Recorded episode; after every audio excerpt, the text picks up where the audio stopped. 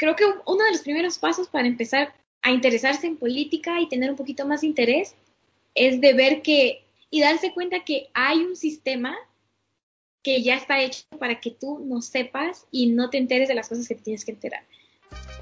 Estás escuchando Latinas a Bordo con Valeria de México, Genesis de Guatemala y Miriam de Perú.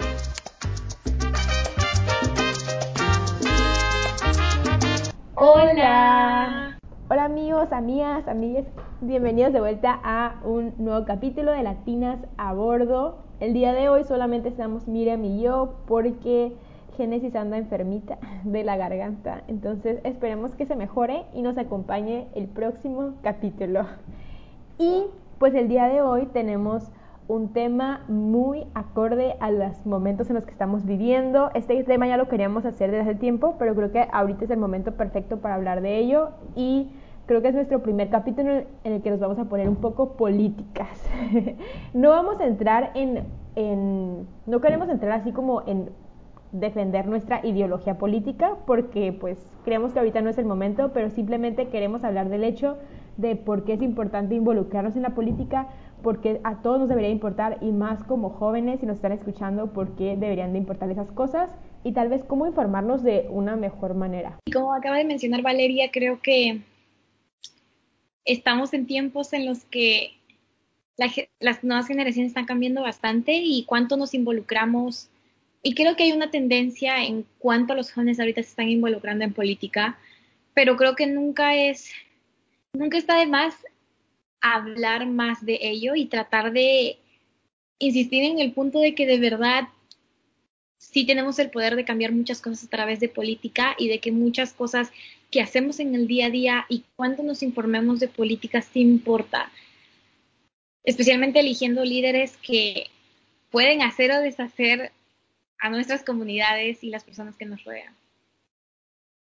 Sí, y pues obviamente estamos conscientes que la política en nuestros países, especialmente en Latinoamérica, pues hay corrupción, o sea, hay, obviamente, hay muchas cosas feas, hay, tal vez eso a veces es como, es desmotivador a veces ver que bueno, en México al menos me ha tocado en mi vida de que ya ver tres partidos diferentes que han estado en el poder y pues la verdad es que es la misma cosa, entonces cada partido viene prometiendo que va a hacer algo diferente y obviamente a mí quitan las ganas ver cómo pues el que vino a prometer que iba a ser un cambio y que iba a ser diferente y todo eso, al final terminó siendo la misma cosa. Entonces, por ese lado, pues queremos decirles que los entendemos a todos los que... Esa frustración la entendemos perfectamente, pero creo que esa no es razón suficiente para decir, ok, ya pierdo la, pierdo la esperanza y ya no voy a hacer nada, porque pues si ya nos ponemos en esa postura, yo creo que ahora sí ya realmente estamos perdidos.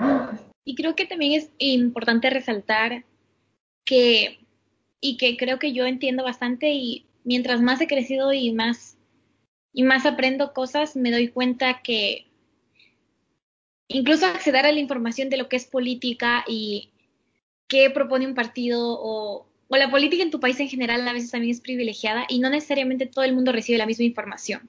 Eh, por ejemplo, yo puedo hablar de mi propia experiencia. Yo crecí en una familia en la que mis papás eran bastante políticos, siempre les gustaba hablar de política y me acuerdo, especialmente mi papá, cuando yo era chiquita, él siempre él era una regla de que cuando estábamos en la mesa teníamos que ver las noticias. Y me acuerdo que siempre, o sea, le molestaba que veamos cualquier como programa, como un reality o cosas así, porque él decía, no, que les está enseñando eso, eso no les enseña nada, tenemos que ver las noticias. Entonces siempre, ah, primero había una cultura en mi casa de que tenemos que ver las noticias y tienes que estar informado. Ah, entonces, y, y aparte de el hecho de que tenías que estar informados, también mi papá era una persona bastante política y abierto en sus en sus ideologías políticas y nos decía que esto está mal y me acuerdo que mucho de lo que aprendí en política de verdad vino a través de mi familia. Pero yo sé que no todo el mundo tiene acceso a ello y sé que los contextos son distintos, pero creo que abrir esta conversación, incluso compartir con tus amigos es muy importante porque esa es una de las raíces por las que muchas personas no se involucran en la política. Es porque no saben acerca de política, no saben el impacto, por lo tanto no se involucran tampoco. No hay ninguna razón por la que quieren involucrarse.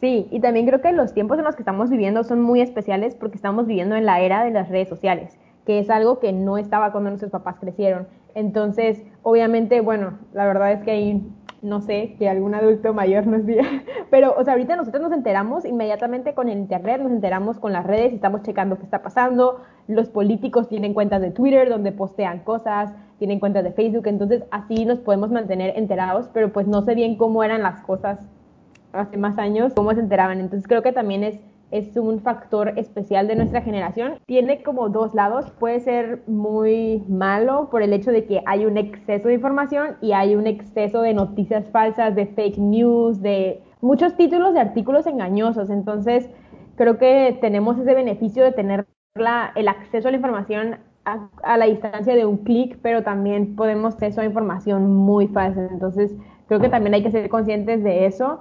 Y también creo que lo que mencionaste, pues, de, de los contextos en los que crecimos. Yo también creo que en mi casa sí la política era un tema que se hablaba, o sea, no, no era un tabú ni nada. También mi papá, pues muy involucrado siempre con las noticias y todo. Y, y también agradezco eso porque pues todo lo que preguntaban me explicaban y así. Y, y siempre fue algo como muy normal para mí. Obviamente, en cuanto más he crecido y más pues que viajamos y fuimos a otros lugares y así, obviamente me di cuenta un poco del sesgo que tal vez tenía mi papá o de sus pues que tiene como su visión, entonces todo lo que me enseñó de alguna forma como que pues tiene que ver con su ideología y en lo que piensa, entonces ya ahorita que yo he empezado a pensar diferente, a tener mis propias ideas, obviamente ha habido mucho choque en esos términos, pero, pero sí agradezco que sí era un tema que se hablaba y no, no algo que pues no estaba.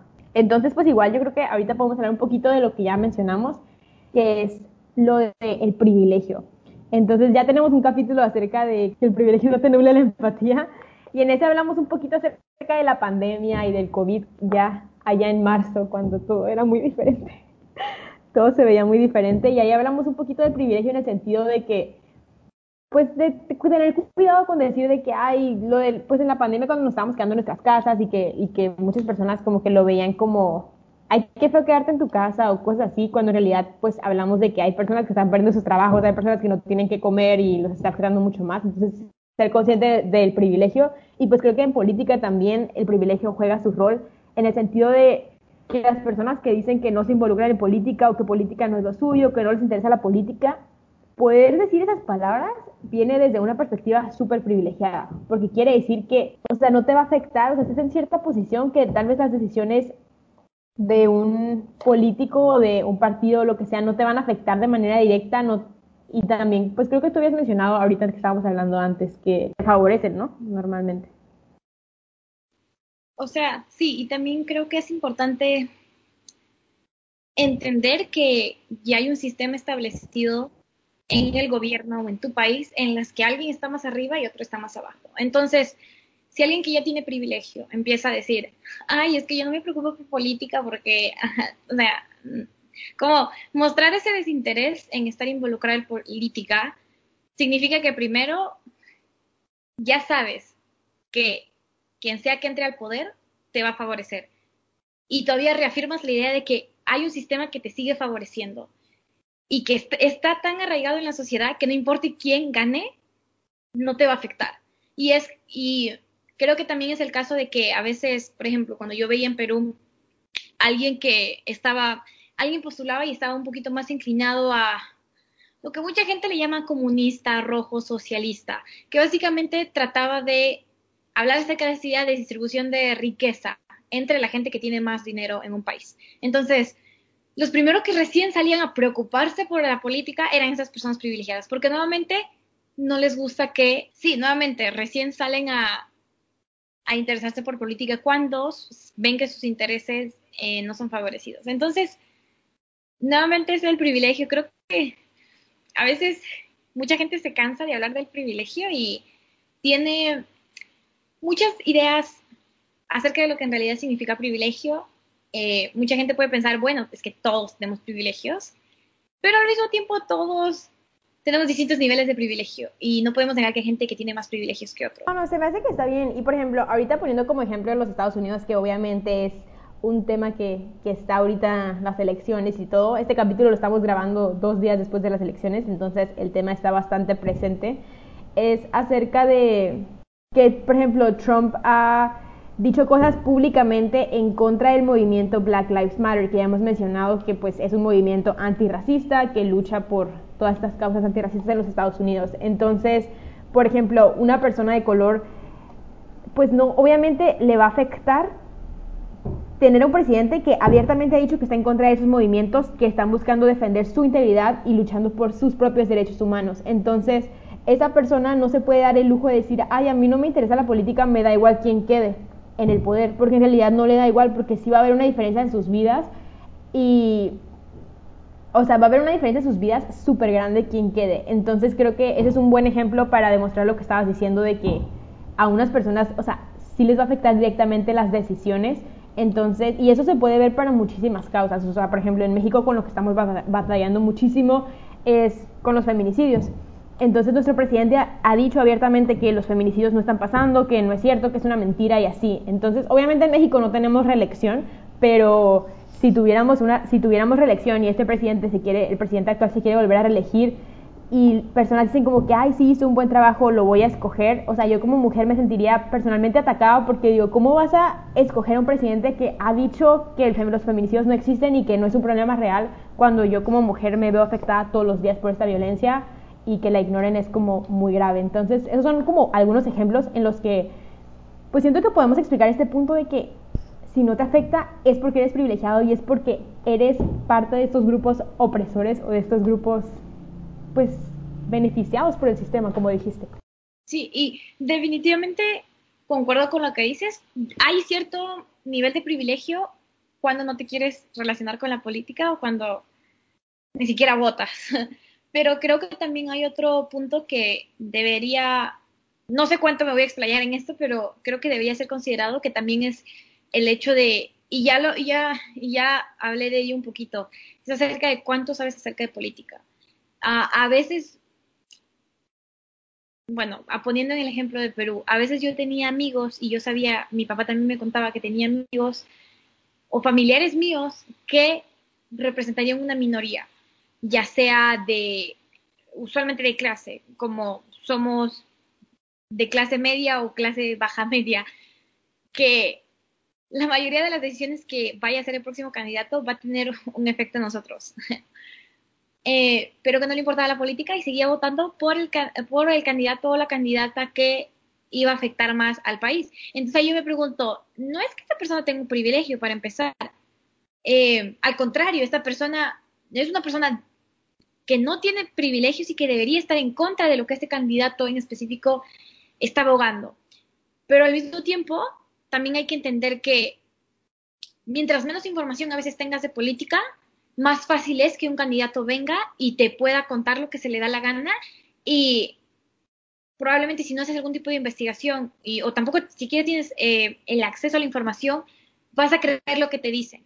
Entonces también es muy importante considerar ese hecho porque no todo es, blanco y negro, es decir, como que, ah, bueno, ya, como no te importa la política o porque estás votando por este candidato que evidentemente no le va a hacer nada bueno a tu país, pues ya eres privilegiado. No, también tiene que ver con un, con un ciclo que es mucho más grande y también creo que es un poquito más estructural y mientras más veo, y siempre pongo el ejemplo de mi país porque creo que Latinoamérica, mientras se parece mucho en cómo funciona la política en general, también es muy diferente. Entonces no quisiera tampoco generalizar en toda Latinoamérica, pero en Perú en especial hay, hay mucha desinformación y hay mucha falta de educación.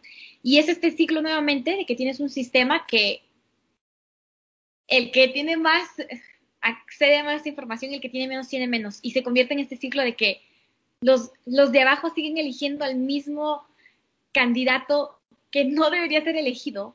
Pero bueno, no saben no saben que ese candidato es corrupto o se dejaron engañar. Entonces también es importante entender eso cuando estás explicándole a un amigo, porque creo que es muy fácil cuando uno como alguien como nosotras, que ya tenemos la información, juzgar y decirle a la persona que está votando, pero ¿por qué votan? Es que, es que hay que entender que es un problema mucho más grande y tiene que, es un problema más sistemático. Sí, no, o sea, tienes muchísima razón y qué bueno que, que trajiste el punto de, de la educación porque definitivamente también es un factor, y no sé si pasa en Perú, pero en México los candidatos hacen entrega de despensa o entregan tarjetas así de regalo del súper y así, y con eso básicamente compran votos, aunque debería estar ilegal, es ilegal, pero pues pasa. Y creo que ese ejemplo nos puede decir, como o sea, lo que estabas diciendo básicamente es que las clases bajas a veces tienen problemas más grandes de los que preocuparse, que es que van a comer ese día. o qué van a comer esa semana. Entonces, obviamente, si llega un político y te va a resolver, tristemente te va a resolver qué vas a comer esa semana, pero después va a afectarte cuando ya sea político y todo, pues, o sea, no tienen capacidad de ver más allá porque están, tienen problemas súper grandes que tienen que resolver en esos momentos, entonces, pues por eso se da ese ciclo, sí, se da ese ciclo, eh, pues feo que es muy difícil salir. Entonces, pues porque no tienen ni siquiera sus necesidades básicas cubiertas, lo cual se me, pues es, muy triste y es una tragedia. Pero yo creo que una, una forma importante, bueno, de lo que estamos hablando es reconocer esto y reconocer estos problemas y reconocer que estas personas tienen pues problemas muy grandes de qué preocuparse. Entonces, pues nuestra responsabilidad, por ejemplo, al menos yo puedo hablar como de nosotros que dijimos que somos clase media, media baja, media, media alta, o sea, como toda esa clase que igual tal vez tenemos acceso a educación, si tenemos acceso a educación, obviamente no tenemos nuestra vida resuelta ni nada porque estamos ahí, pero que sí podemos como que tenemos la oportunidad de ver un poquito más allá, pues sí usar nuestro poder y usar nuestra voz y usar nuestros votos porque sí van a hacer una diferencia. Sí, algo otro punto que se me vino a la mente y se me vino por estas elecciones también. Yo sé que no todo el mundo y creo que mucha gente considera esta elección en los Estados Unidos como muy importante porque Estados Unidos tiene mucho control mundial, pero al mismo tiempo tiene sentido si no estás atento a las noticias. Cada uno vive en su, especialmente ahorita con, con la pandemia, ¿quién tiene tiempo igual para estar mirando? Privilegio también que tener tiempo que estar mirando las elecciones, al menos yo, por ejemplo, estoy mirando las noticias todo el día. Pero también hay otra cosa, vi un video de una de una peruana que ahorita está viviendo en Estados Unidos y como ella decía como que yo apoyo a Trump ah, porque, eh, o sea, dijo una frase que pues famosa la tipo ahorita en Perú, asumo en las noticias, dijo como que hay, como que ya no quiero que vengan más peruanos acá a los Estados Unidos porque como que son ilegales y cosas así. Entonces, creo que hay también una, o sea, aparte de hablar del problema, bueno, que en Estados Unidos hay, que es esto del individualismo, pero bueno, nuevamente, creo que a veces, y a veces lo veo también en, mi país, creo que a veces, mientras más privilegios consigues en tu vida, a veces se te puede olvidar de dónde viniste y de a quién de verdad tienes que apoyar. Digamos, yo no nací en una familia privilegiada cuando era niña y yo me convierto en una millonaria cuando soy una adulta. Y empiezo a votar por, por el candidato que me va a apoyar a mí como millonaria y me olvido que hay gente en la clase media en la que yo sí pertenecí y viví probablemente y ya no me importa porque yo ya no vivo en la clase media, ya no soy de clase media y pues ahora soy millonaria y ahora me importa mantener mis intereses y mantener mi riqueza. Entonces, nuevamente eso también es esto de no te olvides y no hay que seguir contribuyendo a esta brecha que ya hemos creado por muchos años y que, porque ahorita está en, o sea, se ha mantenido por tantos años, está muy difícil de romperla y va a tomar generaciones y generaciones, pero creo que hay que recordar bastante cuando hablamos de política que mientras ahorita no puedes tener privilegios, luego los puedes tener. Y si se usan tus y si puedes usar tus privilegios para hacer algo bueno, es ahí donde podemos hacer el cambio. Pero si si usas tu privilegio, cuando ya tienes privilegio y lo usas solo para tu propio interés, creo que ese es el, el uno de los mayores problemas que tenemos en la política. Porque seguimos contribuyendo al ciclo del que muy pocas personas pueden salir. Entonces, y bueno, obviamente no sé cómo arreglar eso y creo que es muy difícil, pero hay que entender que hay que recordar de dónde uno viene y de cómo la política puede afectar y puede ayudar a las personas que antes fueron como tú. Sí, sí, sí. Y otro, por ejemplo, otro dilema que yo veo en política que también son como argumentos o así, es acerca de como tipo la economía o que dicen como que, ay, es que este presidente va a llevar la economía este, a este lugar, este presidente va a destruir la economía y así, y muchas personas como que se concentran en esos argumentos para votar por sus candidatos, pero con esos argumentos justifican discursos de odio de esos mismos candidatos, o sea, esos candidatos son abiertamente racistas, son abiertamente sexistas, literalmente dicen argumentos en contra de los derechos humanos, pero tú dices, ay, es que la economía del país va a ir mejor. Entonces ahí yo les pregunto a todas esas personas como, ¿cuáles son tus prioridades, la verdad? O sea, es, es, no, no hay respuesta en estos temas. Obviamente estamos como teniendo una conversación abierta y cada quien puede pensar lo que quiera, pero pues sí, ¿cuáles son las prioridades? Tú pones los derechos, o sea, y ahí ya pues estamos poniendo esa perspectiva, pero o sea, para mí la verdad los derechos humanos van sobre todas las cosas, o sea, que todas las personas sean tratadas con dignidad y con, y con respeto y así, entonces un presidente que ni siquiera respeta eso, o sea, la neta la economía para mí pasa en segundo plano si esa persona abiertamente está diciendo que no va a respetar a todos como, igual, como iguales y aparte abiertamente los discrimina y esas cosas, entonces creo que sí está bien que tomen en cuenta la economía, obviamente es una cosa fundamental, pero también hay que ver los discursos de esa persona y lo que está diciendo esa persona. Y no puedes justificar esas cosas, la verdad, con, con que va a ayudar a la economía del país. Bueno, en mi opinión, obviamente. Sí, creo que también, política también, porque todo, obviamente todo es interconectado. Entonces, algo que me acuerdo mi papá siempre mencionaba y siempre hablaba y conectaba la política con la moral. Y cómo tus valores y cómo has sido criado se refleja también un poco en tus inclinaciones políticas. Eh, sin querer cuestionar ninguna orientación política, pero si a ti, bueno, yo he sido criada con mis valores bien puestos. Quienes me conocen saben que hay cositas que a mí me gustan y cositas que no me gustan. Y las que no me gustan no las aguanto para nada. Y entonces, eso es un reflejo de lo que mis papás me enseñaron. Y, por ejemplo, si a mí me enseñaron desde pequeña que robar, que no debes robar nada de otra persona, obviamente yo voy a estar en contra de las personas corruptas. A menos que en el camino yo también me volví corrupta. Pero también es una reflexión de ello. Y eso lo digo porque algo que yo veo también en mi país es que, ¿sabes que un presidente ha sido comprobado? O sea, se ha comprobado que un presidente ha cometido actos corruptos en su primer mandato. Es público, la gente lo sabe, pero es reelegido para, es reelegido nuevamente, no para el siguiente periodo, pero en el futuro. Entonces, y cuando tú vas y les preguntas, ay, pero pero si sabemos que esa persona fue corrupta, ¿por qué votas nuevamente por ella? Ah, es que ella fue y me, y me construyó pues mi, mi, vereda, o fue y me construyó esto y me hizo esto. Entonces, nuevamente, ¿dónde están tus morales y qué aceptas como, como correcto y como no correcto? Para mí, que un, que un, que un candidato tenga acusaciones de corrupción, para mí ese candidato no vuelve a conseguir mi voto jamás, porque yo sé que robar, y no solo robar, porque creo que ahí va un poquito más no le estás robando el caramelo a tu amiga del costado, le estás, le estás robando el dinero de la gente.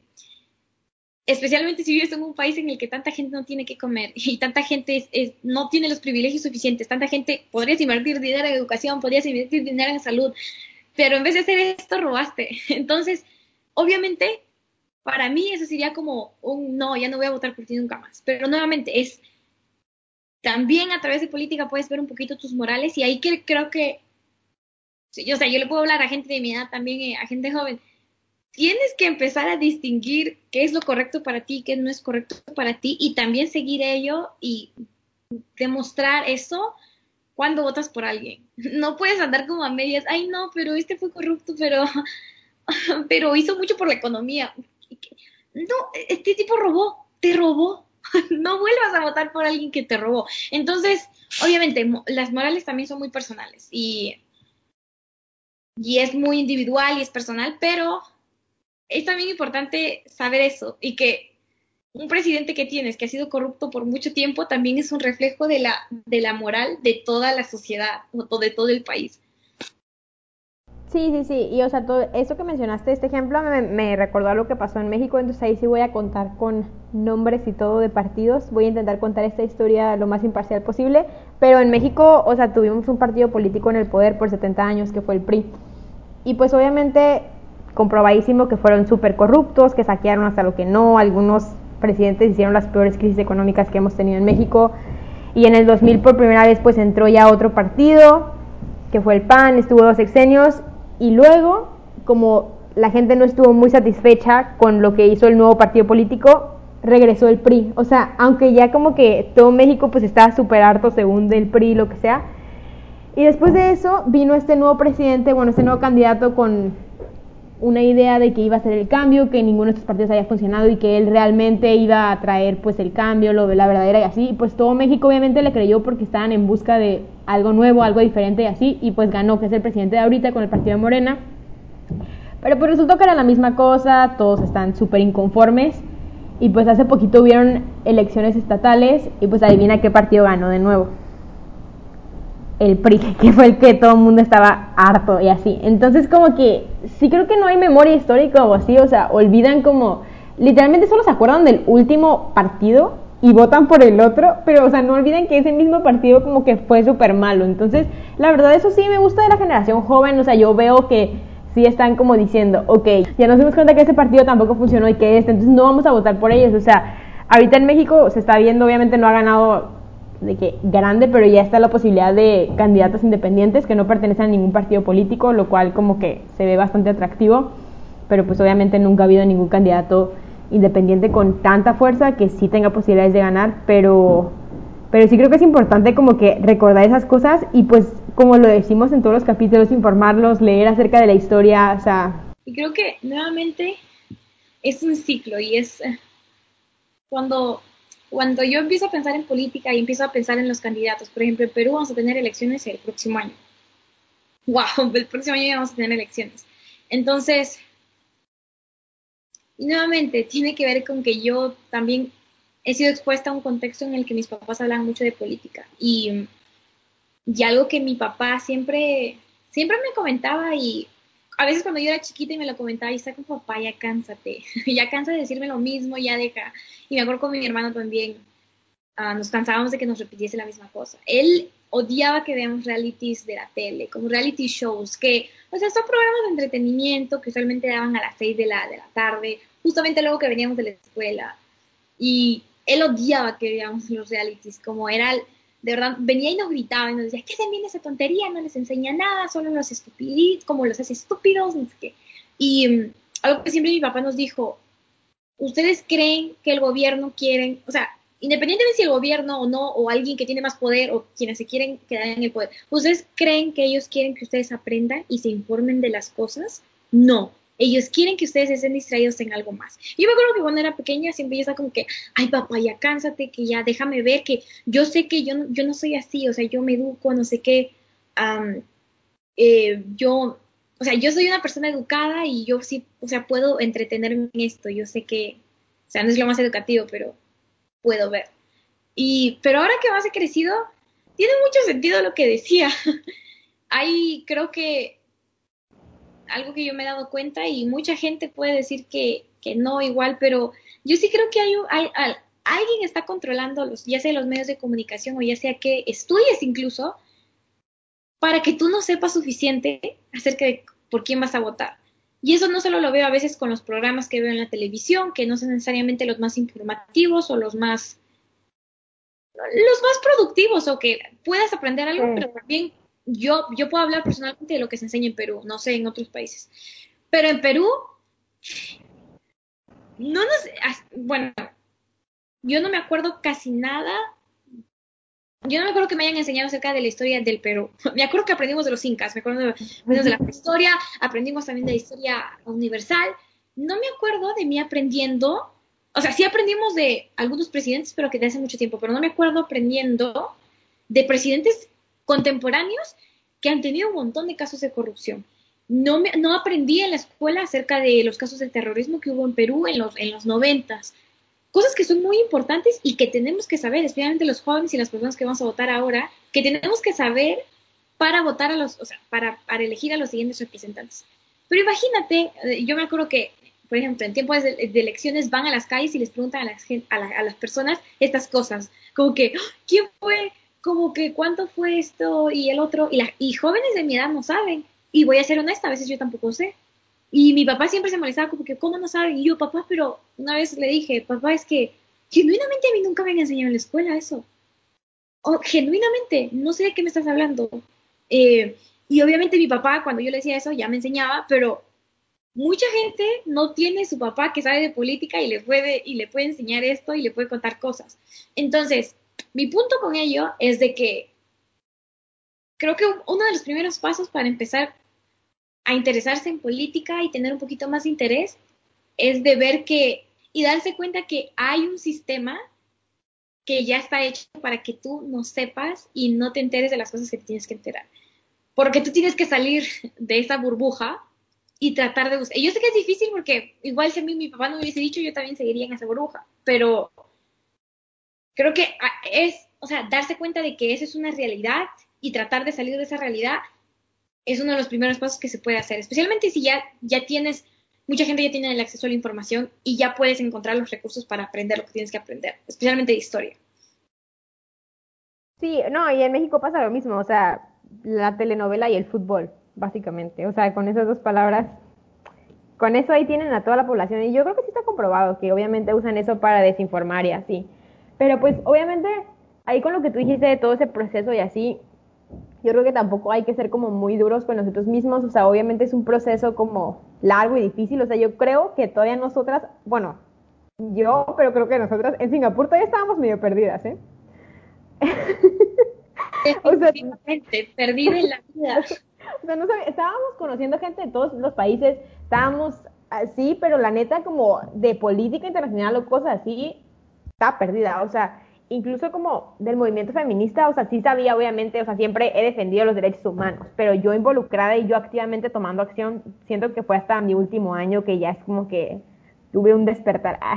pero, ajá, entonces, obviamente es un proceso difícil y, y creo que con este punto como que podemos pasar al siguiente de, de cómo informarnos y ya lo mencioné un poquito acerca del Internet, pero pero así como los medios están controlados, también las redes sociales están controladas, la verdad. O sea, y creo que tenemos que ser conscientes de eso.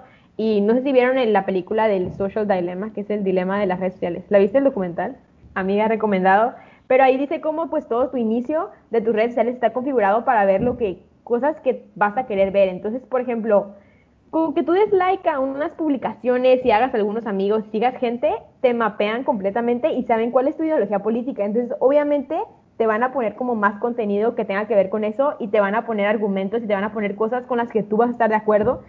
Entonces, o sea, la neta, si se meten a mi Instagram o se meten a mi Twitter, de que pareciera que todo el mundo es feminista, pareciera que todo el mundo está a favor de la legalización del aborto, pareciera que todo el mundo está a favor del matrimonio igualitario y pues es preocupante, o sea, bueno, es un poco sorprendente cuando pues neta como que por alguna razón en Facebook o Twitter terminas en alguna publicación de otra persona que no es alguien que sigues, que no está en tus, en tus conocidos y pues ves la cantidad de personas que pues no, obviamente no piensan así.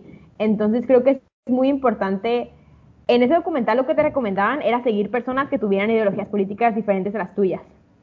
O sea, a propósito, para que tu contenido sea un poquito menos como sesgado y te salga un poquito de todos lados. Por ejemplo, un ejemplo, a mí me pasó recientemente, fue también otra cosa reciente de política, que fueron las elecciones en Bolivia, que regresó de nuevo el partido de Evo Morales, que no sé cómo se llama el partido. Ganó ese partido de nuevo. Y pues yo la verdad no tenía mucho conocimiento de acerca de Bolivia ni nada, nada más sabía que, Evo había recibido en México cuando fue exiliado de Bolivia y así era lo único que sabía básicamente.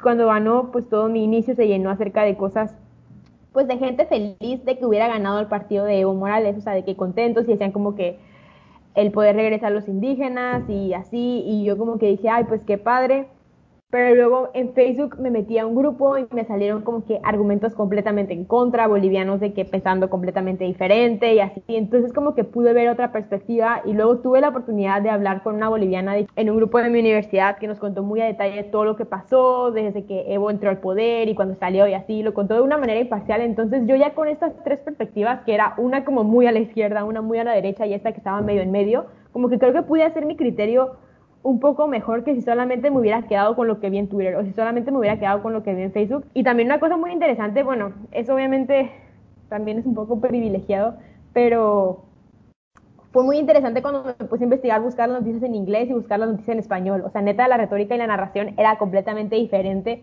del mismo hecho. Entonces, si hablan inglés o si no, independientemente de eso, buscar como diferentes escalas de periódicos. Entonces, por ejemplo, si pasa una noticia, buscar un periódico local. ¿Qué dice el periódico local acerca de tal cosa? ¿Qué dice el periódico nacional? ¿Qué dice el periódico internacional? Porque de hecho, o sea, por ejemplo, el New York Times o todos esos periódicos más grandes sí son, sí están en español, o sea, también están traducidos en español. Entonces, pues buscar estas diferentes perspectivas, no solamente estar leyendo por ejemplo, periódicos que son escritos en Estados Unidos, obviamente van a tener la perspectiva estadounidense, pero acerca de las elecciones de Bolivia. ¿Y qué van a decir? Pues que, que obviamente que qué mal que ganó el partido de Evo Morales, pero qué van a decir los otros partidos. Entonces, como que creo que estar activamente buscando, o sea, no es solamente la información que te llega, porque como mencionamos, hay algoritmos y pues no, no funcionan. Entonces, activamente buscar diferentes perspectivas para tener una visión más objetiva y poder tener un mejor criterio. Esa sería como mi recomendación. Y creo que me gustó bastante cuando empezaste a hablar acerca de las redes sociales y que como el, algoritmo literal te muestra solo lo que quieres, lo que, lo que quieres, o sea, lo que sigues, si, si, si eres feminista, si eres lo que sea, esas personas, o sea, vas a ver esas personas en tu, en tu feed y solo vas a poder solo vas a poder tener la oportunidad de interactuar con esas personas.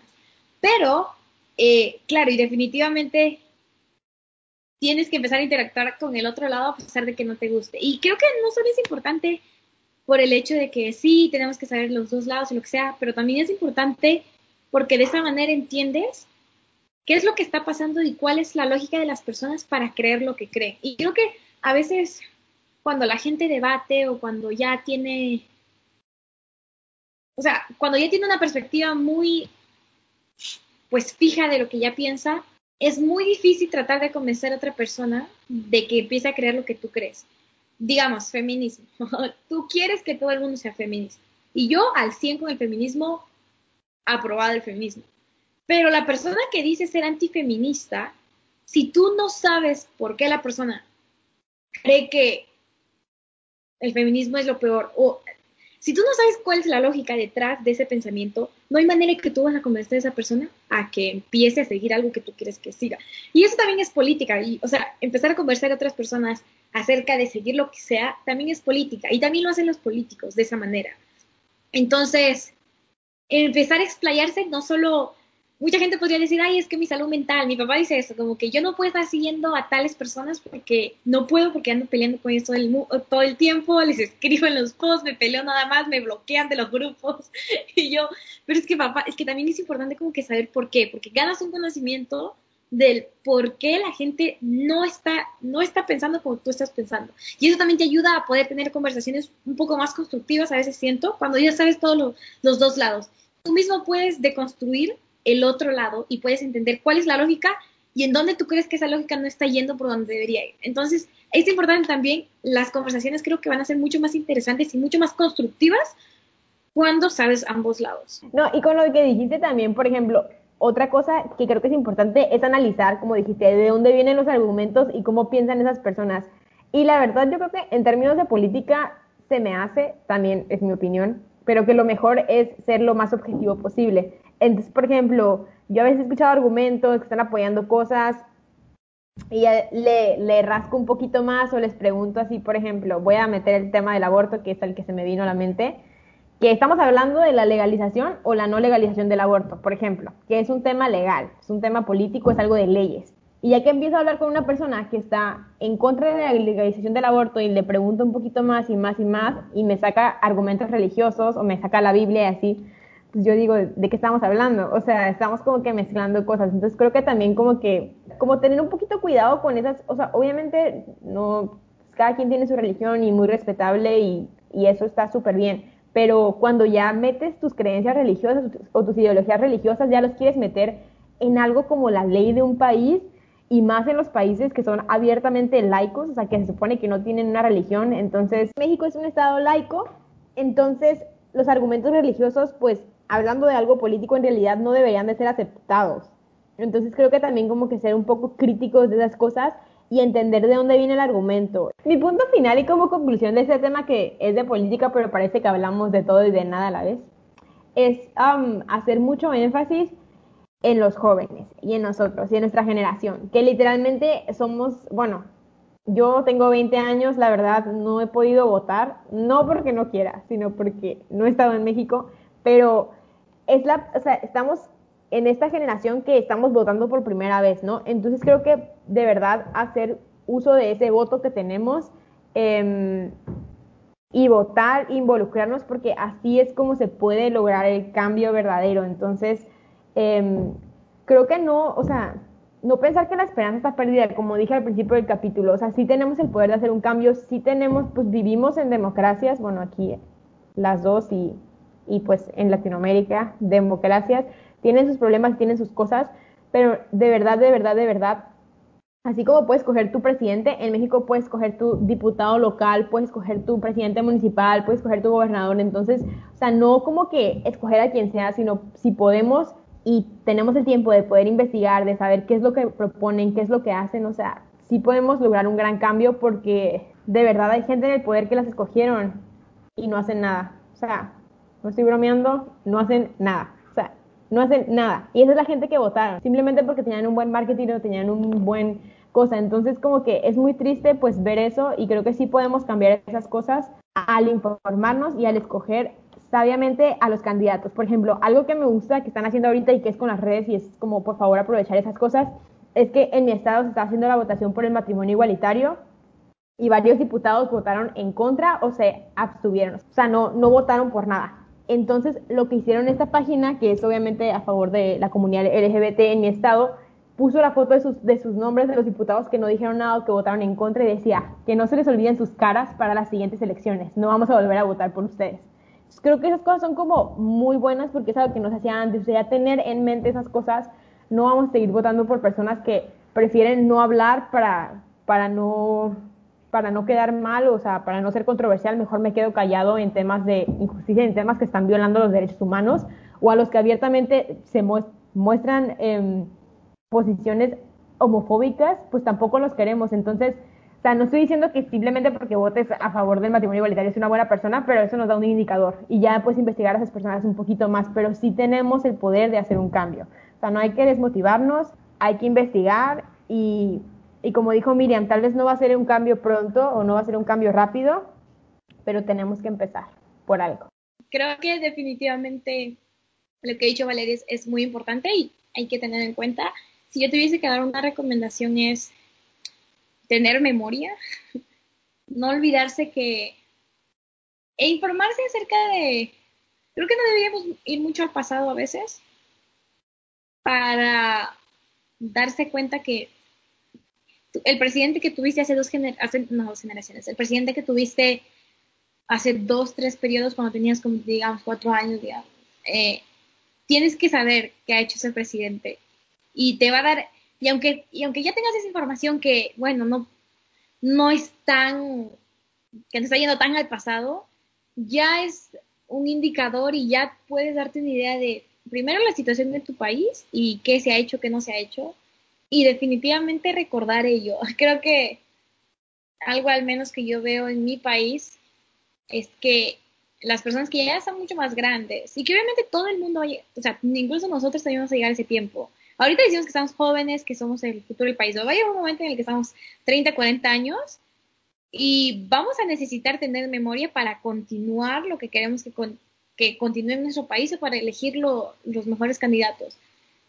Siempre mantener la memoria y no olvidarse que a los políticos les encanta que tú te olvides cosas. les encanta y que si ya ganaron la presidencia a al término siguiente no, no postulan, pero al siguiente sí. Y pues tú ya te olvidaste. Entonces, tengan memoria y sean conscientes de que, amigos, si un candidato fue corrupto, no va a cambiar. No va a cambiar. No creo que una así, como, así como el ex tóxico.